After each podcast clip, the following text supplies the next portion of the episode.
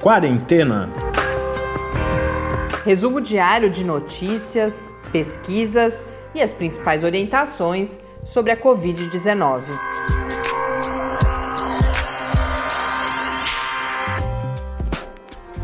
Quarentena, dia 134.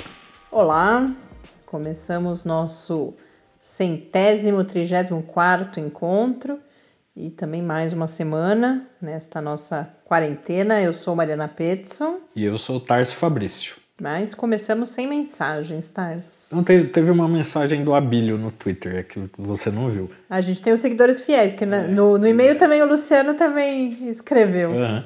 O Abílio fez um comentário que ouviu o programa de sábado e sentiu minha falta. Então eu falo que tá tudo bem, Abílio, é que como o programa de sábado é só a entrevista, eu só gravo a chamadinha, que é o número do programa, e fico aqui comandando o computador e a parte da gravação, e só a Mariana fala. Mas está tudo bem, não teve nenhum problema não. Você tem defensores então, porque o Luciano também falou que eu não, não deixo você falar, uhum. porque eu preciso garantir melhor o seu espaço. Bom, você pode escrever para a gente, inclusive a gente ainda não tem o tema fechado da nossa conversa com o professor Bernardino, eu converso com ele na quinta-feira de manhã, então se você está aí tem uma sugestão de tema, está com uma grande dúvida, escreve para gente, que ou a gente aborda aqui, ou especificamente no quadro com o professor Bernardino. Então, os canais são o podcast quarentena.gmail.com e no Twitter, o QuarentenaCast. Hoje no Brasil temos registrados oficialmente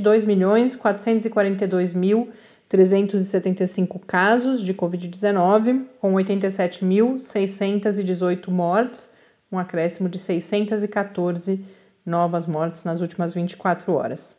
No mundo, segundo a Organização Mundial da Saúde, são 16 milhões 114 mil 449 mortes. Esse número no painel da John Hopkins, o MS então primeiro dia com mais de 16 milhões. John Hopkins já registrava 16 milhões ontem.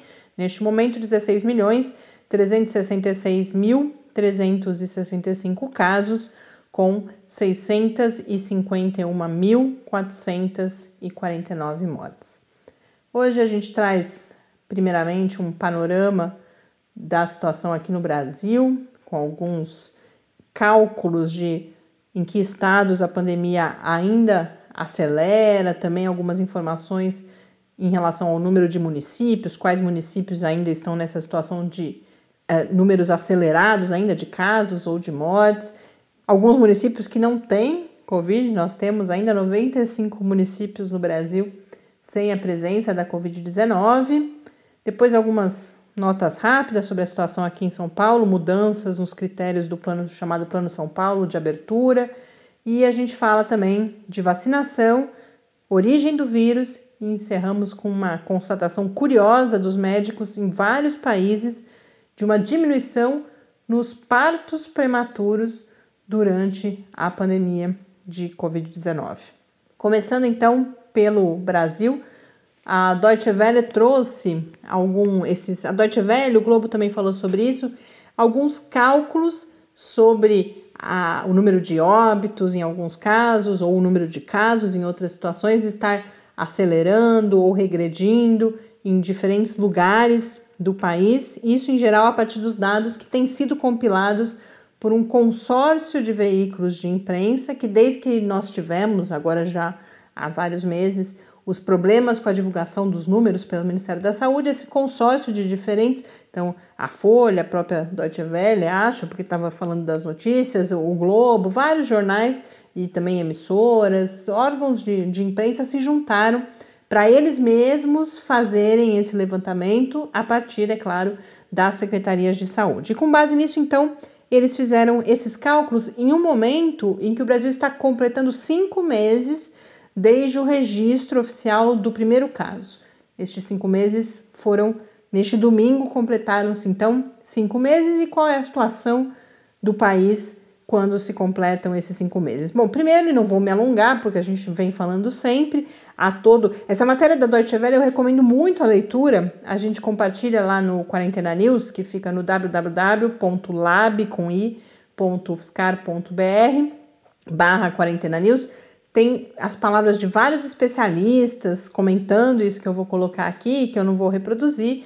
Então, para quem se interessar, o texto está lá e vários deles falam a questão de que, bom, podemos até falar que temos alguma estabilidade da pandemia no Brasil, mas essa estabilidade se deu em um patamar muito alto, principalmente de mortes, e que isso é extremamente problemático. A gente seguir com mais de mil mortes diárias já há tantas semanas é algo que não, não pode ser considerado normal e, e sucesso, né? Não houve nem não houve contenção.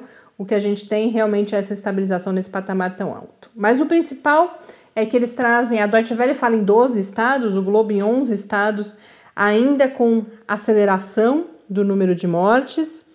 Em relação a casos, Antes disso, antes de falar dos casos, porque é em relação a um outro indicador. Então, primeiro temos 12, estado, 12 estados ainda com aceleração de mortes. E no que diz respeito a casos, passando para o indicador casos, a gente tem esse outro dado sobre os municípios. Dos 5.570 municípios brasileiros, 30,4% ainda estão acelerando no que diz respeito ao número de casos. Então, os registros de número de casos diários continuam crescendo. Quem está estável são 24,5% desses municípios e em queda outros 30,9%. Então, mais ou menos divididos aí, os que estão acelerando e os que estão em queda com 24,5% nessa plataforma chamada de estável, mas que, como eu dizia, é essa estabilidade em um platô realmente muito alto. Isso quem traz é a Deutsche Welle e o Globo, que nos informa aquilo que eu disse inicialmente, que 95 municípios, 2% desse total de 5.570, não, não tem, tem registros. Caso. E o que o texto detalha é que é principalmente por serem municípios pequenos, fundamentalmente rurais e com pouca mobilidade entre as cidades. Então há municípios, inclusive em regiões, eu lembro um exemplo que é de próximo a Franca, que é aqui no estado de São Paulo, que era uma situação Franca numa situação complicada e esse município protegido. Mas porque é um município com população fundamentalmente idosa e que se locomove pouco, municípios com poucos laços comerciais, inclusive, e que, portanto, não, não houve essa chegada do vírus ainda. E muitas cidades, essas cidades menores, né, pelo menos aqui na, na, na nossa região, em São Paulo, é, é, é foi um pouco característico isso, as cidades realmente se fecharam, né? É, ninguém podia entrar na cidade se não tivesse uma justificativa para poder entrar, numa tentativa realmente de fazer esse cinturão né, de proteção em alguns desses municípios. Em Minas Gerais também a estratégia foi muito adotada em cidades pequenas. E partindo dessa questão dos municípios, há também um. Os, os estados são colocados numa espécie de ranking de quem estaria em pior situação por ter maior porcentagem de municípios ainda nessa fase de aceleração. E essa ordem, então, é Sergipe, Bahia, Roraima, Santa Catarina, Piauí, Paraná e Minas Gerais. Lembrando que essa lista diz respeito à porcentagem de municípios ainda em fase de aceleração. A gente tem isso, a gente está aprendendo nessa pandemia. Não significa o total de casos, né? Não, não, não é que tem o maior é, número é de casos, nada disso. É por isso que eu fiz questão de destacar. A gente tem várias formas de medir e de chegar a conclusões sobre pioras ou melhoras da situação pandêmica.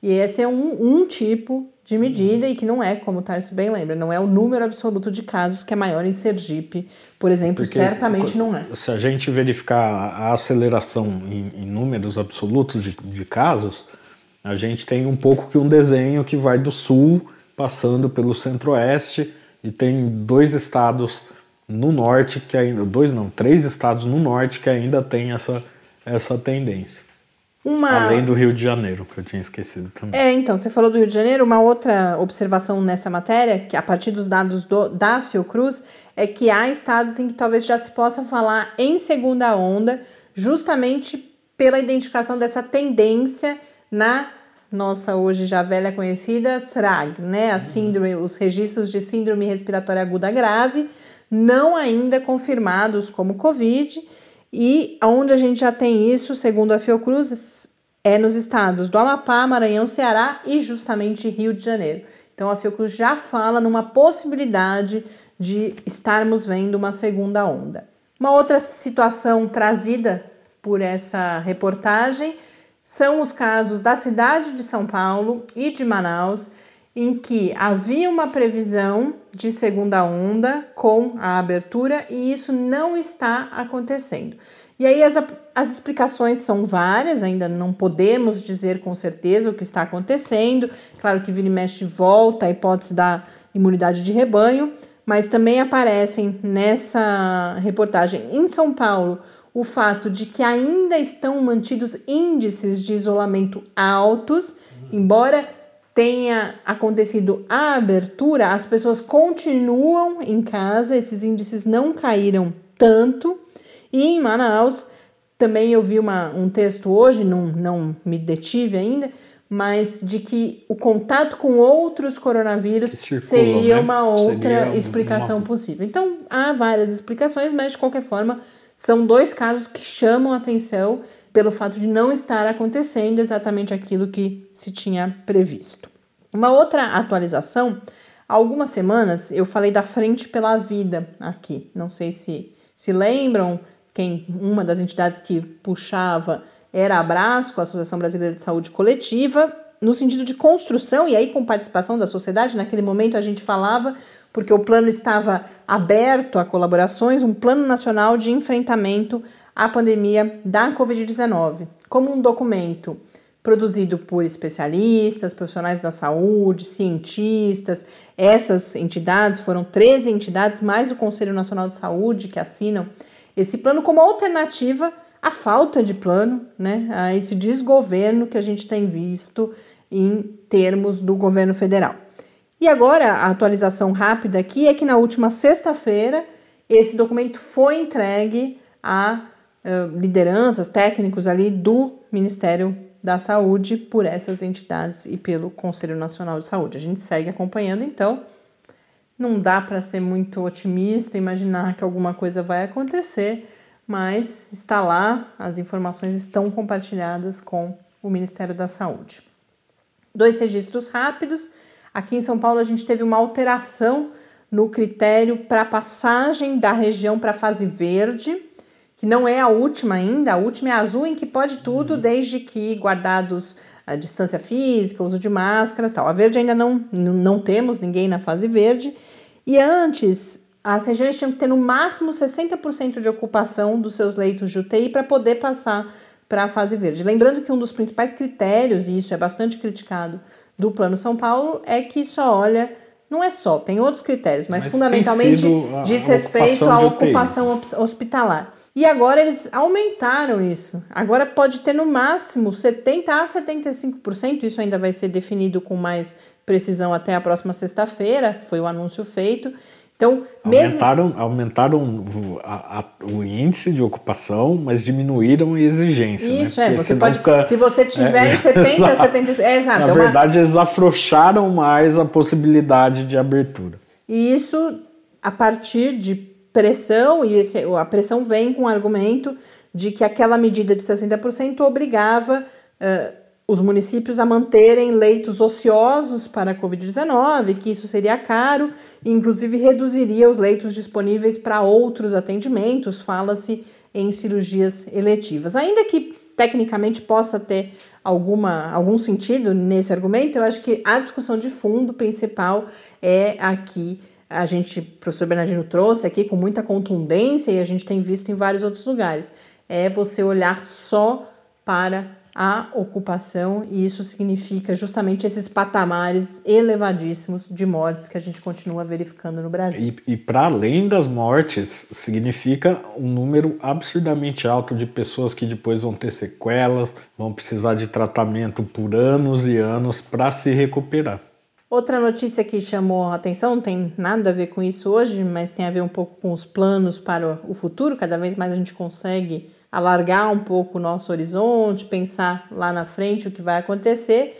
E a Google hoje fez um anúncio que chamou bastante atenção de que os seus trabalhadores voltarão ao trabalho presencial apenas em julho do ano que vem. Muitas companhias falavam, e companhias nessa área, essas grandes companhias tecnológicas falavam em retorno ainda no final desse ano ou em janeiro, e a Google surpreendeu a anunciar julho. E esse anúncio de julho não tem tanta relação com as previsões para a pandemia, mas segundo a Google é para permitir que essas pessoas, inclusive, se programem. Por exemplo, quem muda de cidade, eu conheço alguns casos. É, muitas companhias que não estão dando esse horizonte, as pessoas não sabem muito bem o que fazer em relação à escola, à casa, às vezes precisando redução de custo de vida. Então, o argumento da Google é esse, que agora tem esse intervalo aí de um ano, por exemplo, para fechar um contrato imobiliário, caso a pessoa queira mudar de cidade, alguma coisa desse tipo. Isso deve ter impacto em outras grandes companhias, porque justamente foi um, um anúncio que chamou bastante atenção. E falando em futuro e como serão as coisas lá na frente, hoje eu trago mais um pouquinho de vacina mas não mais como foi a semana passada com os resultados. E sim, a gente percebe como, até muito provavelmente, como efeito daqueles anúncios todos que foram feitos nos últimos dias, já tem resultado positivo aqui, tem resultado positivo ali. Isso em geral vem acompanhado principalmente declarações das próprias companhias ou das lideranças políticas, dos governantes. Ah, até o fim do ano talvez a gente já tenha uma vacina. O que hoje apareceu bem forte é a questão de que, bom, mesmo que a gente tenha um resultado positivo até o final desse ano, o que sem dúvida nenhuma já é um, um alento, uma esperança, todos nós nos sentiremos aliviados, não tenho dúvida, se tivermos esse primeiro resultado positivo, mas daí até a gente ter uma vacinação em massa da população, a gente tem passos que devem tomar vários meses. Então, o Estadão, por exemplo, trouxe uma matéria bastante abrangente sobre que passos são esses e vão falar, por exemplo, aqui no Brasil, depois que eles até falam em dia V, que é o dia desse primeiro resultado positivo, você terá a necessidade de aprovação da Anvisa, que em tempos normais, rápido, num processo rápido, leva 60 dias, deve ser reduzido isso, sem dúvida nenhuma, mas para a gente ter um, um parâmetro. Depois você precisa importar insumos, ou as primeiras doses, a gente vai ver que tem casos diferentes, e aí construir e ampliar fábricas e laboratórios para que você comece uma produção aqui no país. Além de toda a questão logística de fazer essas doses chegarem aos milhões de habitantes que a gente tem no país. Então, falando da primeira fase de produção, a gente tem a vantagem daqueles dois acordos com Oxford e com a Sinovac, porque no caso de Oxford, a gente já estaria mais preparado, já há passos serem, sendo dados para que a produção possa acontecer aqui no Brasil, mas mesmo assim, em jane dezembro, janeiro, a gente ainda vai estar importando os insumos, por exemplo, e a quantidade de doses que será pro possível produzir na Fiocruz, né, em, em Manguinhos, está eh, muito longe de ser a totalidade das doses necessárias. No caso do Butantan, a primeira leva seria ainda de doses importadas, mas há também o projeto de transferência de tecnologia. Então, nas etapas seguintes, nós estaríamos nos capacitando, tanto em termos de conhecimento, quanto justamente de fábricas preparadas para produzir essas doses aqui no Brasil também. E a outra vacina que tem despertado atenção, que é a da Pfizer BioNTech, que é uma parceria Estados Unidos-Alemanha, essas precisariam ser inteiramente, pelo menos até esse momento, embora haja notícia de negociação do governo brasileiro também com a Pfizer, para que haja algum tipo de acordo desse de transferência de tecnologia também.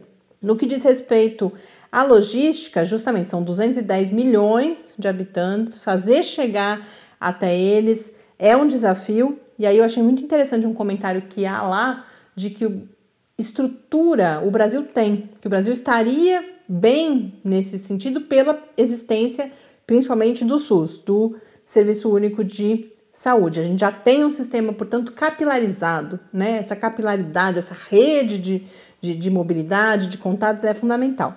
Mas isso não está pronto. Para você fazer isso no SUS, você precisaria de investimento e uma estratégia coordenada por um governo central. Opa. E aí, é, justamente, opa, aí a coisa começa a complicar. E por fim, há toda uma outra discussão, isso eu já vinha vendo nos Estados Unidos já há alguns meses, algumas semanas, né? um pouco mais de um mês, várias, vários textos abordando isso e agora começa a aparecer aqui no Brasil também. Certamente a gente não vai ter dose para todo mundo, no mundo inteiro, no primeiro dia. E aí escolhas precisarão ser feitas de quem serão os públicos-alvo.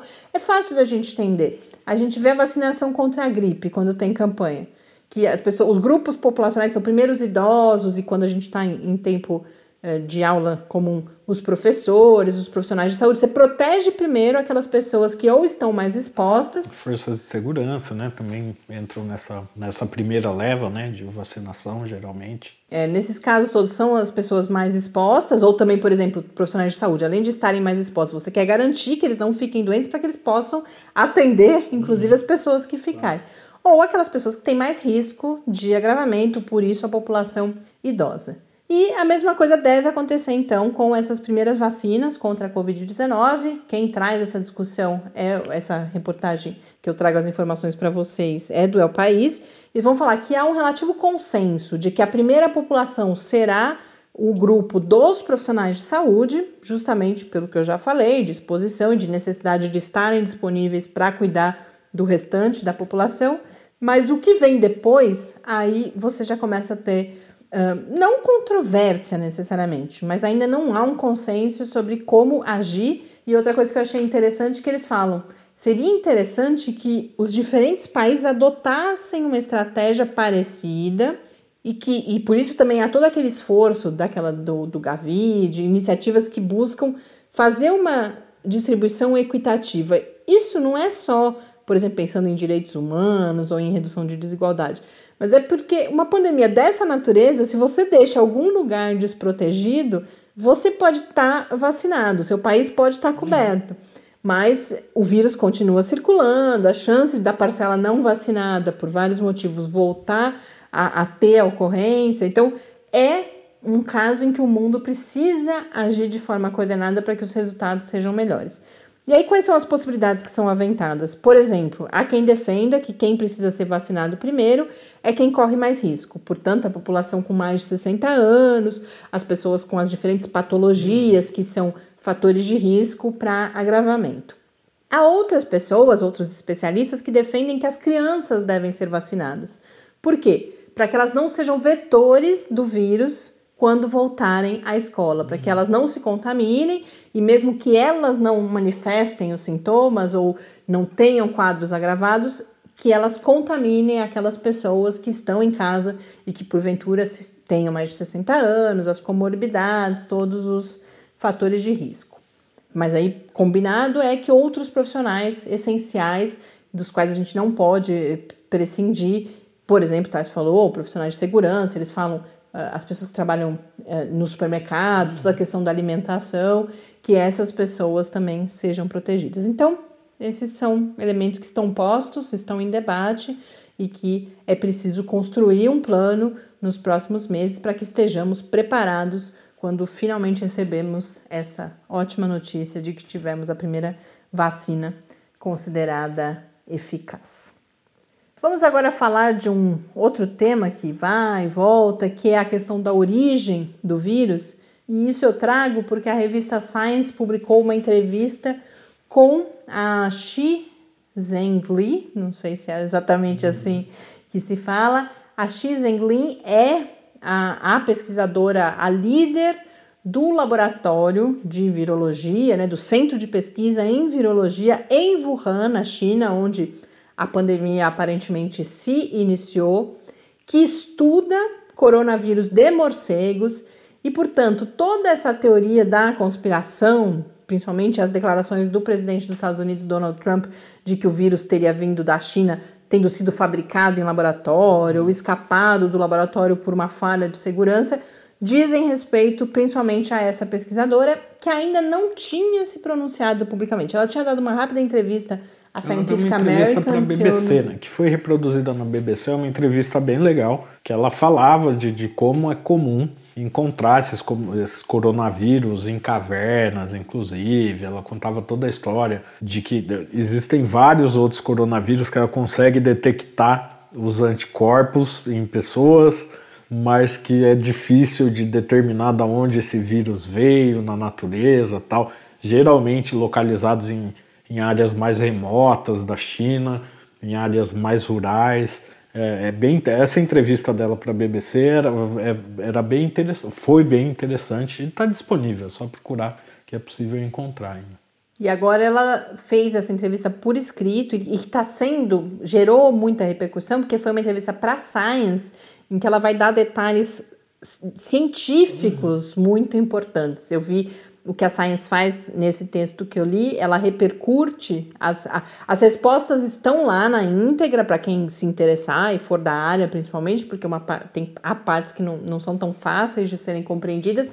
A íntegra está lá, mas tem um texto em que a Science foi repercutir isso junto a diferentes especialistas. E, embora haja posições um pouco distintas do, do quanto ela foi, por exemplo, não exatamente censurada, mas administrada pelo governo chinês, porque, porque essa entrevista, a resposta foi dada por escrito, uhum. né? E demorou dois meses, se eu não me engano, desde o envio das questões até ela responder. Então, há alguns que falam, não, mas isso certamente foi muito controlado, mas eles são quase unânimes em Primeiro, ela é uma cientista muito reconhecida mundialmente, então vários colegas dela que, que interagem com ela dizem que ela é, é uma pessoa séria, não é alguém que inventaria alguma coisa, e diz, dizem que a entrevista traz novidades que não se conhecia ainda, porque principalmente sobre o que ela vai falar nessa entrevista, ela vai dizer por que, que ela não acredita que, e, e, assim, ela acha, ela, ela vai dizer praticamente impossível, mas altamente improvável que tenha havido de fato um acidente. E destaco aqui alguns aspectos que ela traz. Ela fala, categoricamente, ela tem partes de, de, de um texto bastante contundente, em que ela diz que descobri, eles descobriram o vírus, identificaram o vírus no final de 2019, mais especificamente no dia 30 de dezembro, quando receberam as primeiras amostras, né, daqueles pacientes do que naquele momento era chamado de uma pneumonia desconhecida, pneumonia misteriosa, e que antes ela nunca, ela alega isso, fala isso enfaticamente, que ela nunca tivera contato antes com esse vírus, não tinha estudado esse vírus e nem sabia da existência. E vai dizer, inclusive, que o presidente Donald Trump deve a eles, aquele centro de pesquisa, por tudo que acarretaram as suas uh, falas, as suas denúncias. Então ela vai dizer: Trump nos deve desculpa. E aí traz alguns elementos, eu vou reproduzir aqui uh, essas evidências. Uma delas é, um, porque uma das teorias é que alguém teria se infectado no laboratório e saído infectado. E ela traz como evidência de que isso não, não procede, porque toda a equipe foi testada para os anticorpos e ninguém apresentou anticorpos contra o SARS-CoV-2. Falando em anticorpos, eu quero só fazer uma uma breve correção no que eu falei, que talvez uh, dê alguma margem à má interpretação. Nessa outra entrevista, ela fala que tem muitos anticorpos de, de vírus que eles conhecem na natureza, na fauna, mas que algumas pessoas dessas áreas têm esses anticorpos e eles não conseguem determinar exatamente se o vírus Qual passou é de animal para animal, de animal para humano, ou se já teve uma infecção de humano para humano. Então é isso, porque senão você não consegue detectar o anticorpo de algo que você não, não conhece não existe, ainda. Né?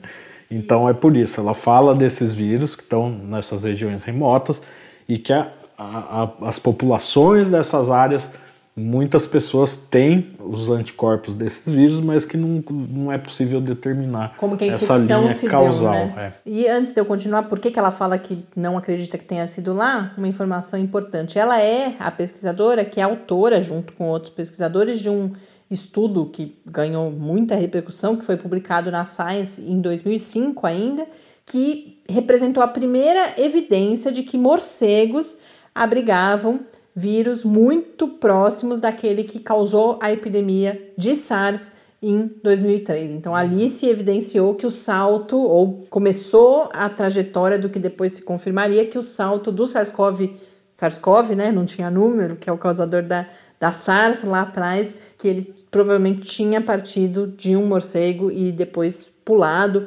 E o animal intermediário é, eu não sei como chama em português, o civê, civê civeta, mesmo. Civeta. É, civeta. Bom, então por que, por que, que ela diz que não, não, não. Todas as evidências apontam que não houve um acidente, que não foi daqui que saiu. Ela afirma que o laboratório já identificou justamente centenas de vírus de morcegos, vários coronavírus de morcegos, mas nada, nunca algo próximo ao SARS-CoV-2. Tem uma história que eu não conhecia, uma, uma fonte dessa confusão toda, é um, o nome que foi dado ao vírus de morcego mais próximo, a gente falou aqui, não lembro exatamente agora, acho que era 92%, tem outro de 90%, enfim, é o que se imagina que seja um ancestral do SARS-CoV-2, que também foi identificado por eles lá em Wuhan, e o nome que foi dado foi HAT-G13. E em 2016, uma sequência genética uh, de um vírus, mas não o vírus inteiro, um pedaço, eles já tinham dado esse nome. E aí começou a teoria da conspiração de que já era o SARS-CoV-2 lá, então que eles já conheciam o SARS-CoV-2 desde 2016 e que só tinham divulgado uma parte para não evidenciar que já era o SARS-CoV-2. Mas não, era exatamente esse RAT-G13, que é esse agora que, que, que se percebe como próximo do SARS-CoV-2 de morcego e que eles não deram atenção e só sequenciaram, portanto, esse pedacinho. Porque tem porque muitos não tinha, vírus e porque não tinha nada a ver com a morcego, SARS. né? Naquele momento eles estavam Inclusive. preocupados com a SARS e ele não tinha proximidade com a SARS, então ficou lá guardado. Mas o que ela fala não é que é o SARS-CoV-2, porque dizem que a conspiração fala que esse RAT-G13 aí seria o SARS-CoV-2. Não, é o RAT-G13, que é o mesmo vírus, que é esse que agora se percebe que pode ser um ancestral do SARS-CoV-2, mas que não teria passado por essa eh, modificação, infectado pessoas, enfim, não, dá, não não procede a informação de que isso seria o motivo do acidente. Essa é uma das informações que foi mais destacada como uma informação nova importante que ajuda a confiar ou a ter uma, um conhecimento mais robusto dos argumentos que eles têm usado para dizer que não foi de lá. Aí ela fala que as regras de biossegurança são extremamente rígidas, que o laboratório ele passa por inspeções periódicas de equipes externas, a questão da zero infecção na equipe, que eu já tinha dito antes. E perguntada, mas então, de onde veio? Ela fala que a hipótese dela é a hipótese que tem sido a mais frequente na comunidade científica, de que tenha vindo sim de um morcego com um animal intermediário, que não se sabe ainda qual é, e Que que muito se falou do pangolim, mas depois meio que foi sendo descartado, né? A ideia do, do pangolim. É, não, não, não tenho ouvido mais falar sobre isso. Lembrando que há uma força-tarefa internacional investigando isso. Essa é uma tensão e é uma tensão principalmente no cenário de tensão geopolítica entre Estados Unidos e China, que só se agrava. A gente não tem falado aqui, porque não é exatamente o objeto do quarentena, mas é uma tensão que tem crescido muito nos últimos dias, inclusive, inclusive em termos não só desses discursos e em termos comerciais, mas em termos bélicos, inclusive. Há movimentações de Estados Unidos, principalmente, eu vi, mas China certamente reagindo também, movimentações bélicas grandes, né? Uma questão de tensão entre os dois países. E a pesquisadora termina com uma mensagem, essa é a última frase realmente, né? O último parágrafo ali, em que ela fala uma mensagem de colaboração, o que é importante, porque com a China a gente tem esse problema de que é tudo muito controlado e várias vezes tem essa desconfiança de que as informações estejam sendo divulgadas uhum. só em partes, né? E ela diz, ela termina dizendo que espera que os cientistas ao redor do mundo possam ficar juntos e trabalhar juntos. Então, uma mensagem de colaboração no sentido de não só de identificação da origem do SARS-CoV-2, mas de produção de conhecimento que nos ajude no enfrentamento desta e principalmente de futuras possibilidades de epidemia e ou pandemia. Com isso, nós encerramos esse nosso primeiro episódio da semana. Um grande abraço e até amanhã. Até amanhã. Fique em casa. Quarentena é uma realização do Laboratório Aberto de Interatividade para a Disseminação do Conhecimento Científico e Tecnológico da Universidade Federal de São Carlos, o LAB da UFSCar, do Centro de Desenvolvimento de Materiais Funcionais, CDMF, e do Centro de Inovação em Novas Energias, o CINE. Pauta, produção e apresentação, Mariana Pezzo e Tárcio Fabrício. Arte e design de Henrique Mateus. Desenvolvimento web, Eduardo Martins. Edição de áudio Lucas Stefanuto. Apoio Fundação de Amparo à Pesquisa do Estado de São Paulo.